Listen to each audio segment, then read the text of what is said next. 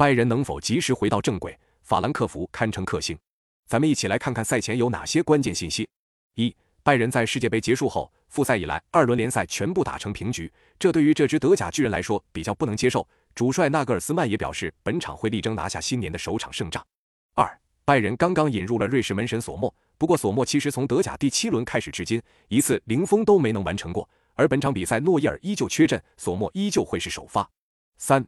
拜仁前锋舒波莫廷个人本赛季联赛进球达到七个，过去八轮联赛只有二场未能取得进球。四，拜仁已经连续四十九场德甲主场均有进球，上一次在德甲主场被零封还是二零二零年初的事情。五，法兰克福本赛季对阵联赛前九名战绩四胜二平二负，和对阵后九名五胜二平二负几乎持平，而拜仁面对前九名战绩四胜四平，胜率明显不如对阵后九名。硬仗能力来看，法兰克福反而要更出色一些。那么本场比赛你更看好谁？